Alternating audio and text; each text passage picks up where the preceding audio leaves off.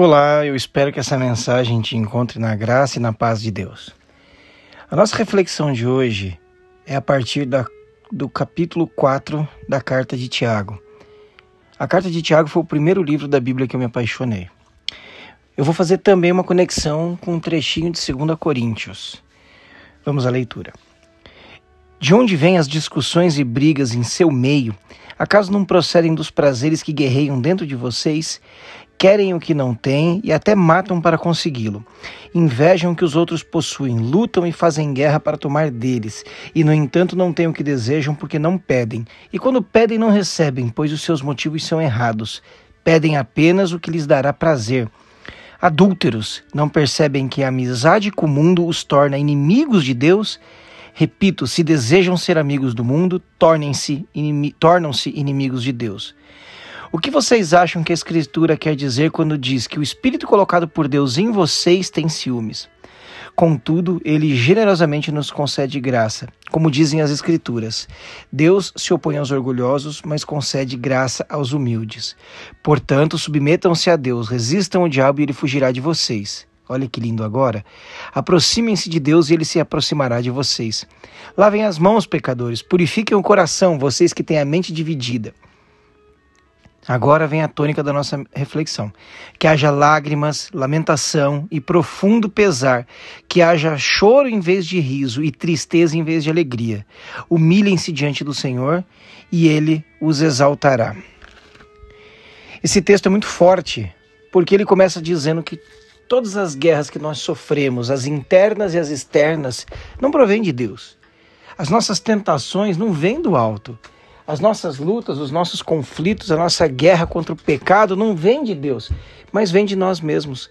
Vem da nossa carne, vem da nossa pecaminosidade, da nossa natureza caída. Ainda assim, Deus nos dá o escape necessário, nos dá a possibilidade da fuga, a possibilidade de encontrá-lo.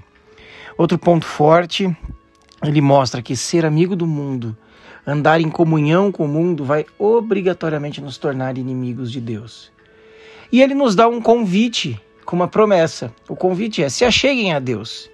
E a promessa é que se a gente assim o fizer, ele também se achegará a nós.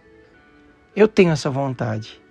Preciso diariamente lutar contra as minhas paixões, contra as minhas concupiscências, contra a minha carne, mas eu tenho essa vontade de me achegar a Deus e eu espero que Ele se achegue a mim.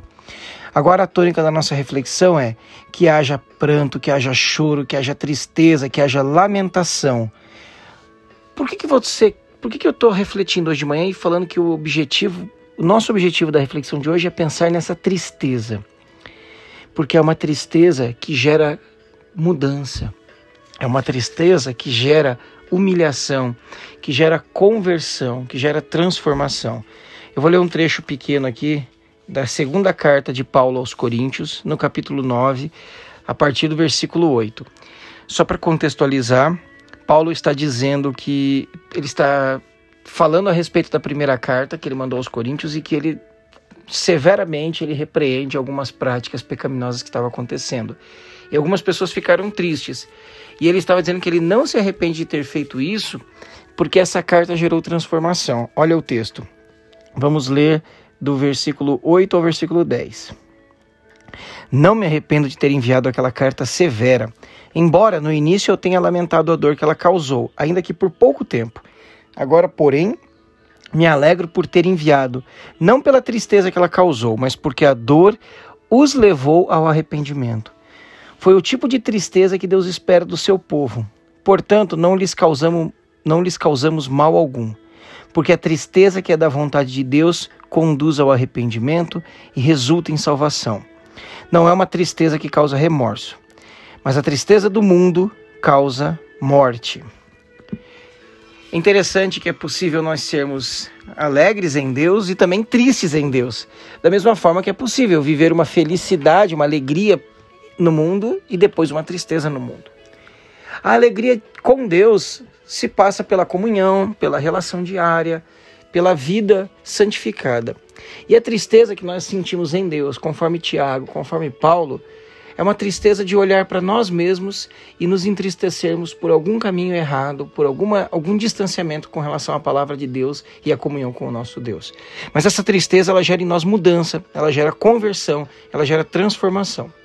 Por outro lado, Tiago diz que a amizade com o mundo, ou seja, ser alegre com o mundo, vai te tornar inimigo de Deus.